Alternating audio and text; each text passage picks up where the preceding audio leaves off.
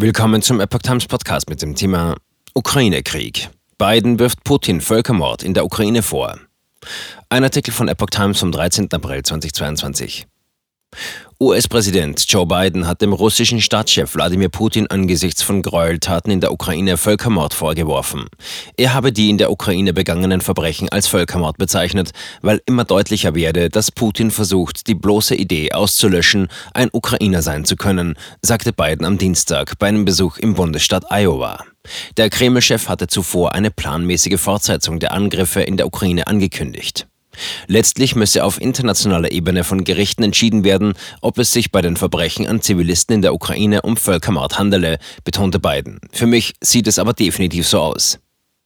Zelensky lobt Biden. Der ukrainische Stadtchef Volodymyr Zelensky begrüßte Bidens wahre Worte. Um gegen das Böse zu bestehen, ist es wesentlich, die Dinge bei ihrem Namen zu nennen, schrieb Zelensky in der Nacht zum Mittwoch auf Twitter. Er erneuerte seine Forderung an die internationale Gemeinschaft, seinem Land schwere Waffen zu liefern, um weitere russische Gräueltaten zu verhindern. Nach den Gräueltaten an Zivilisten im Kiewer Vorort Butscha hatte Biden Putin in der vergangenen Woche bereits als Kriegsverbrecher bezeichnet. Den Vorwurf eines Genozids hatte der US-Präsident zunächst aber nicht erhoben. Moskau weist alle Vorwürfe zurück. Zelensky hatte den russischen Streitkräften am Dienstag vorgeworfen, hunderte Vergewaltigungen an ukrainischen Frauen und Mädchen sowie weitere schwere Kriegsverbrechen begangen zu haben. Fast täglich werden neue Massengräber entdeckt, sagte er in einer Videoansprache an das litauische Parlament. Auch hier weist Russland die Vorwürfe zurück. Allein in Mariupol gehen die ukrainischen Behörden von Zehntausenden zivilen Opfern aus. Die strategisch wichtige Hafenstadt am Asowschen Meer mit einst 400.000 Einwohnern wird seit Kriegsbeginn Ende Februar von der russischen Armee belagert und ist inzwischen weitgehend zerstört.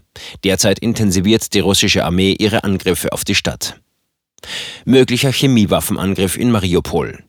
Die Organisation für das Verbot chemischer Waffen, OPCW, äußerte sich am Dienstag besorgt angesichts von Berichten über einen möglichen russischen Chemiewaffenangriff in Mariupol.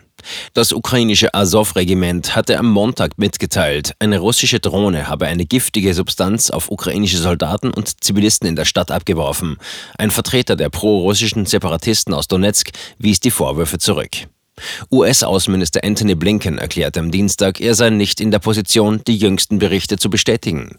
Die US-Regierung verfüge jedoch über glaubwürdige Informationen, dass Russland bei seiner Offensive zur Einnahme der strategisch wichtigen Hafenstadt chemische Kampfstoffe einsetzen könnte. Pentagon-Sprecher John Kirby warnte, ein Einsatz von Chemiewaffen durch Moskau würde nicht nur eine Antwort der Vereinigten Staaten, sondern von der gesamten internationalen Gemeinschaft zur Folge haben. Nähere Angaben zum Charakter einer solchen Antwort machte er nicht.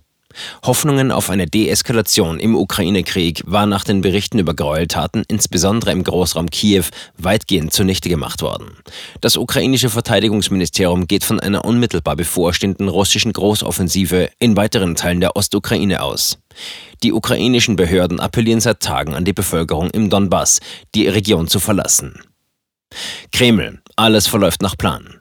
Der russische Präsident Putin betonte am Dienstag, die Angriffe in der Ukraine würden nach dem ursprünglich vom Generalstab vorgesehenen Plan fortgesetzt. Der Rückzug seiner Truppen im Norden der Ukraine sei Teil dieses Plans gewesen, sagte der Kreml-Chef. Ziel war es demnach, die Voraussetzungen für eine aktivere Operation auf dem Gebiet des Donbass zu schaffen. Einen wichtigen symbolischen Erfolg meldeten die ukrainischen Behörden am Dienstag mit der Festnahme des pro-russischen Geschäftsmanns und Putin-Vertrauten Viktor Medvedchuk. Zelensky veröffentlichte ein Foto Medvedchuks in Handschellen und schlug Moskau in einer Videobotschaft einen Austausch des 67-Jährigen gegen ukrainische Kriegsgefangene vor. Kiew wirft Medvedchuk die Weitergabe von Militärgeheimnissen an Moskau vor.